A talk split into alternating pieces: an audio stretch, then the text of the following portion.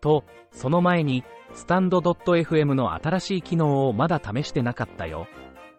ワードプレスではプラグインという、まあ簡単に言うと装備みたいなもの。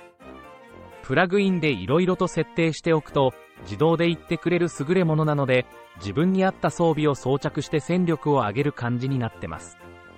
例えば、SNS に自動で投稿してくれるものや、セキュリティに関して、めんどいものはプラグインを設定してお任せしておけばいい、というものです。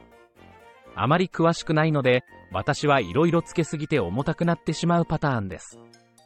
ワードプレスのプラグインに関しては専門家に一度見てもらった方がいいかもしれません。聞くときはどこかのコミュニティで聞くのがおすすめ。専門家といっても、単にお金を取って大して詳しくない人に聞くよりは軽めに教えてくれる方がいます。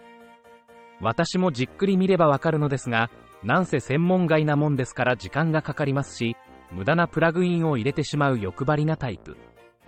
ノートでブログのことを書いている方にコメントを入れても、簡単なことなら教えてくれそ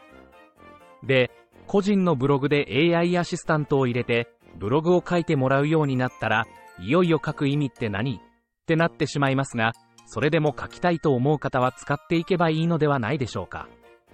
ただ、Google の AdSense は微妙な気がします。結構、審査が厳しいので AI のプラグインあったら広告つかないんじゃないかなと思ったりします。まあ、その辺はうまくやれば広告費を AI が稼いでくれる仕組みも作れるかもしれません。